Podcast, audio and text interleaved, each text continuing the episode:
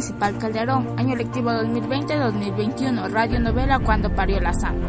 Nosotros representamos al décimo año paralelo A, integrantes Andrés Bustamante, Azael Estupiñán, Genesis Serrano y quienes habla Carla El cuento Cuando parió la samba fue escrito por Joaquín Gallegos Lara, publicado en 1930 como parte del libro Los que se van. Es uno de los cuentos particularmente relacionados con la vida del campesino costeño del Ecuador, donde plasmó una muestra de su diario vivir en la pobreza y su relación con su entorno, como lo son su familia y el campo. Joaquín Gallegos Lara fue un escritor y político ecuatoriano nacido en Guayaquil. Además era autodidacta y formó parte del Grupo de Guayaquil, que es hasta hoy el movimiento literario más importante que ha tenido nuestro país. Entre sus obras más destacadas está la novela Las cruces sobre el agua, El guaraguao, La salvaje, entre otros. Cuando parió la samba es un ejemplo de cómo la infidelidad lleva a sembrar dudas sobre el embarazo de la samba lucha. Se trata de resolver el misterio sobre quién es el padre del niño que viene en camino, para saber el color de piel del niño que señalaría al verdadero padre, donde el suspenso gira en torno a los posibles responsables del embarazo y en las consecuencias que habría si se descubre el engaño. Y con ustedes cuando parió la samba. La historia comienza cuando la samba lucha constata que estaba preñada y como consecuencia de este hecho, su amante Andrés no ha vuelto a visitar. Es la ilusión que tengo para mí la mujer embarazada es peor que el muerto, día maleadora, lo que pone pujón a uno. Para que verla, echa una botija. Resolverse era un misterio sin misterio, ante la imposibilidad de que sea de ambos, como burlonamente decía la gente. Monto de la anca. Pero cuál la empreñó, si es mío, sale amestizado, si es de carbón entero, Vamos a ver.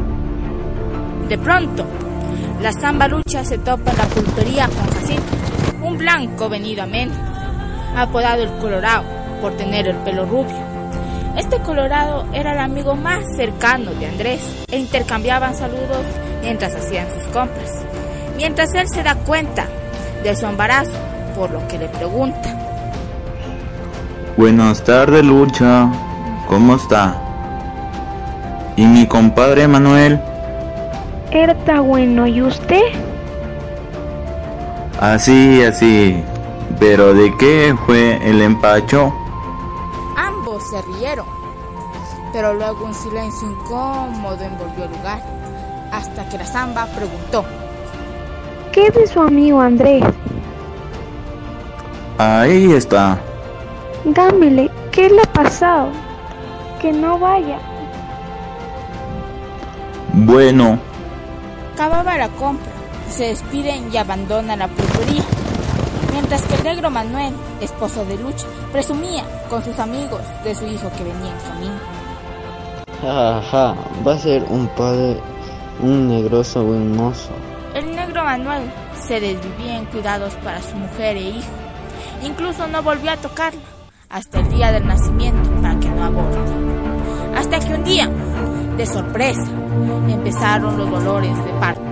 Ay, ay, Andrés, anda, vete. Trae a ña Pancha que me muero. Yo soy primeriza. El negro salió corriendo, como alma que lleva el diablo, por la curandera del pueblo que ayudaba a parir a las mujeres. Apenas llegaron, escucharon los gritos de la Así que el negro se puso a rezar, esperando a que todo salga bien.